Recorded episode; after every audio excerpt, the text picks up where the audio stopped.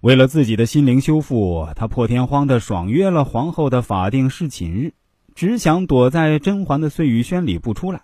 什么？敢抢我的侍寝日？当我剁了吗？总裁不要面子吗？你甄嬛才刚有孕，就踩到我头上，那要是真生下来还了得？必须加紧打胎进程。皇上虽然只顾自己疗伤，但甄嬛还是清醒的，赶紧提醒皇上去看皇后。可惜啊。皇上这趟去的比不去还糟。第二天中午，他来到景仁宫，摆出了最常用的被迫营业姿势，看书，一眼都没看皇后不说，难得跟皇后说几句话，还全是围绕着甄嬛的胎。一会儿说甄嬛现在爱吃酸，一会儿说千万别让嬛嬛像纯元一样。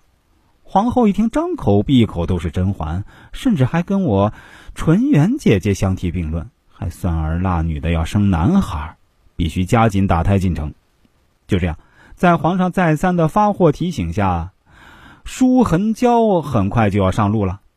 皇上啊，皇上，你说你不去好好排查落胎隐患也就罢了，还在这挑衅剁了吗？总裁、皇后娘娘给娃拉仇恨，还有比你更坑娃的爹吗？甄嬛手孕这个娃，对于安陵容来说，来的既不是时候，也可正是时候。当初甄嬛因年羹尧回京而被华妃夺了宠，安陵容内心就是一阵小窃喜啊！咱俩都不得宠，终于平等了。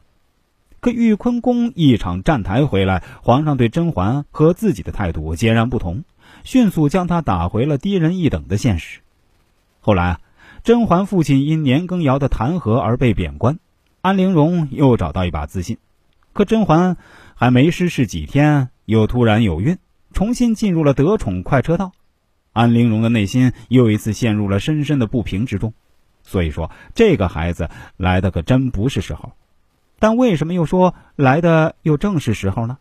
因为前任姨娘安陵容刚刚跳槽到了堕了么公司，正需要一个博得老板信任、顺利转正的好机会。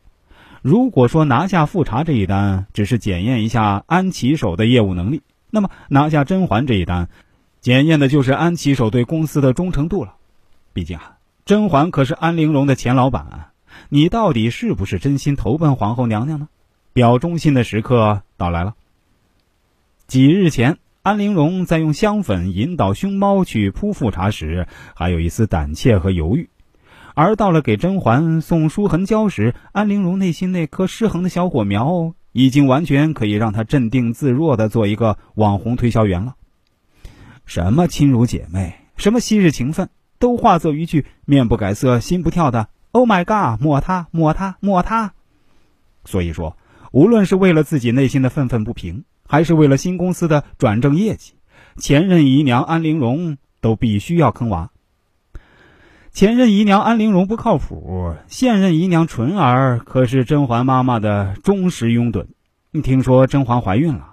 又要给娃吃好的，又要立刻给娃送定礼，还要生一堆小弟弟小妹妹陪娃玩这么好的姨娘，上哪儿找去？可是也正因为蹭上了碎玉轩这一波顶级流量，纯儿也成了宠妃杀手华妃娘娘的眼中钉、肉中刺。